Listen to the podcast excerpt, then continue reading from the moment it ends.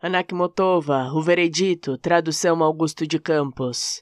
E a pétrea palavra caiu sobre o meu peito ainda vivo. Pouco importa, estava pronta. Dou um jeito de aguentar. Hoje tenho muito o que fazer. Devo matar a memória até o fim. Minha alma vai ter de virar pedra.